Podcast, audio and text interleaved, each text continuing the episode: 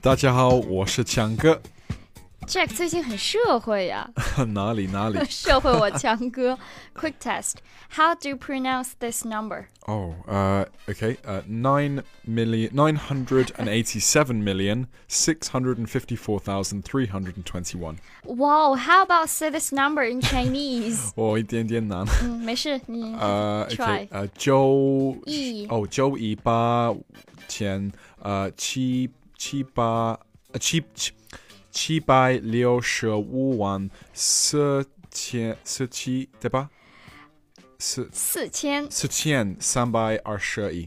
对我们刚刚讲的这个数字呢，就是九亿八千七百六十五万四千三百二十一。非常好。好，在读了一长串数字之后，开始我们今天的早安英文。我是木木，今天呢，我和 Jack 要带着大家聊聊数字。如果大家想要收看这期节目的完整版笔记，欢迎大家在微信或是微博搜索关注“早安英文”，私信回复“笔记”两个字就可以了。 Yes, so today we are going to be talking about numbers. 没错，就是我想问一下，当我们遇到 large numbers like the number I asked you at the start of our podcast, what should we take notice of when we see this kind of large numbers? Well, we say large numbers by listing the numbers in order of size biggest first, and then so on. So, when reading a single number, all the number labels should be singular. 啊、没错，就是我们在说大数字的时候呢，这个单位我们一定要注意了，一定是单数。For example, ten thousand four hundred is ten thousand four hundred, but not ten thousands four hundred。 Yeah, exactly. 一定要 that's what- 注意，就是不要加了这个 s，是单数。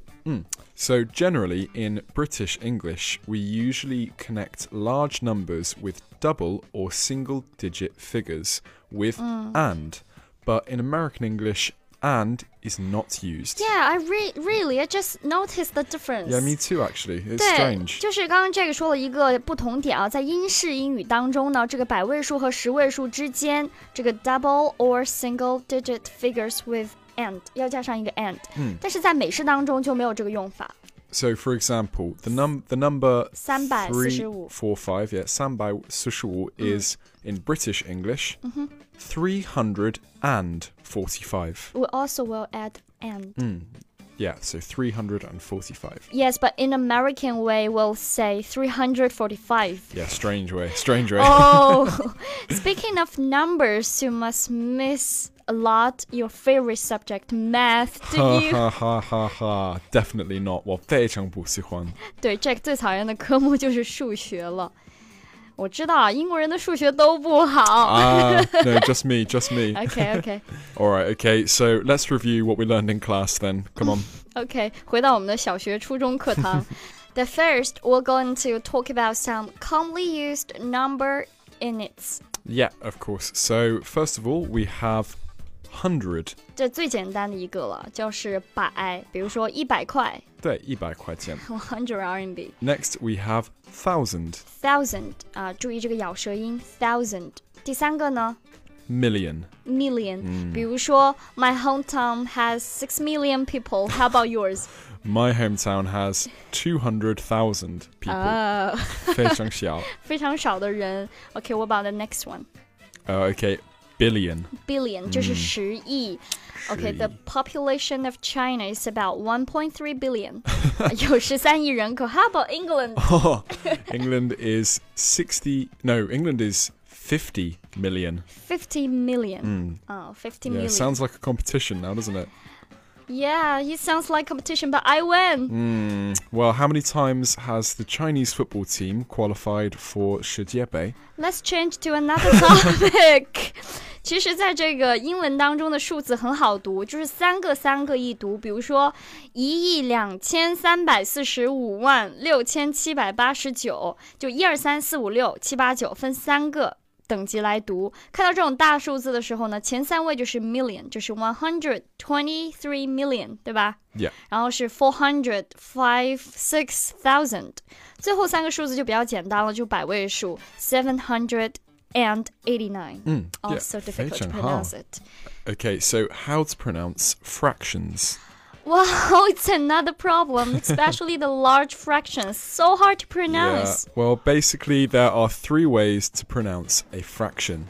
Okay, so let's take 三分之之二对，三分之二。三分之二，对 as an example. How do you usually say it? 啊、i l l say two thirds。Two thirds。 Two-thirds, Yeah, exactly. So two over three, and two divided by three, all fine. 都可以，对 Yeah, 吧？ all fine. So over is used in a more casual manner or for larger and more complex numbers. 哦，长姿势了。其实我们在说分数的时候是有三种方式去读的，比如说刚嗯刚 Jack 提到的三分之二，有三种方式。第一个就是我们经经常用到的 two thirds，、直接在 third 后面加上一个 s，如果是嗯 Yes, 分 yeah, 母的话 two。thirds. 好，还可以说 two over three。Two over three 这个地方的 three 呢，就是它的分母，two 就是分子，然后呢，two divided by three，、 Yeah. 还可以用 divided by。 Divided by yeah, exactly. So which one do you usually use? I usually use two thirds. Two thirds, Yeah, the the first first one. Mm-hmm。 one. 对，还是用的第一种还是比较常见。那我就可以说，呃、t h e facial mask brand I use is also used by two thirds of my friends. 没错。就是我用的这个面膜，我三分之二的朋友也在用这个牌子。 Okay, right now let's try a large fraction. Uh, 你知道-十二分，二十分之十二， Hey, 非常好。 怎么说？这么说吗？ 我觉得 it's a little bit hard. It is. If we have to use the three ways we mentioned just now, it's the first one is 15 twentieths. Yeah. So hard to Yeah, pronounce because 15 with 20th. 对 twentieths 有一个咬舌音，还有一个 s 在里面 twentieths。第二种呢就是 fifteen over twenty。Will be easier to pronounce. Much better, yeah. The last one will be 15 divided by 20. Oh, my clever moo moo. Well done. Ah, thank you. What about 三百分之一百二十一？ 应该怎么读 Oh gosh, you're testing me now. Uh, 121 over 300, I would say. I, I can't remember. I, I wouldn't like to say the first. I never say these type Yeah, of fractions. because it's it's the first. If we use the first way to say this, Yeah. fraction is so hard. yeah, 121st. Three thousand. 121st. Oh, wait, I'm, Are we two English t- teachers? I'm Are not you sure. British? Uh, yeah, I know. Woman, what's woman's on But a you- bun? okay, so so much for today's podcast. Yeah, we this- got it wrong. Yeah, this is maths. This is not English anymore. It's 对 changed.，话说回来，其实遇到遇到这种比较大的分数，建议大家用后面两种形式，直接读数字就可以了。分母 one hundred and twenty one over 这个分母 three hundred，或者是 one hundred twenty one divided by three hundred，直接读数字就不用读这个序数词，这样子呢就会更加的简单一些。好，拜拜，再见。好，我们这位数学特别不好的英国人想要快点结束这个话题。OK，so、much for today's podcast。我是木木，我们下期见，拜拜。感谢大家收听我们今天的节目。如果你想更加系统的学习英文，欢迎加入我们的会员课程，了解详情。请微信搜索关注“早安英文”，回复“会员”两个字就可以了。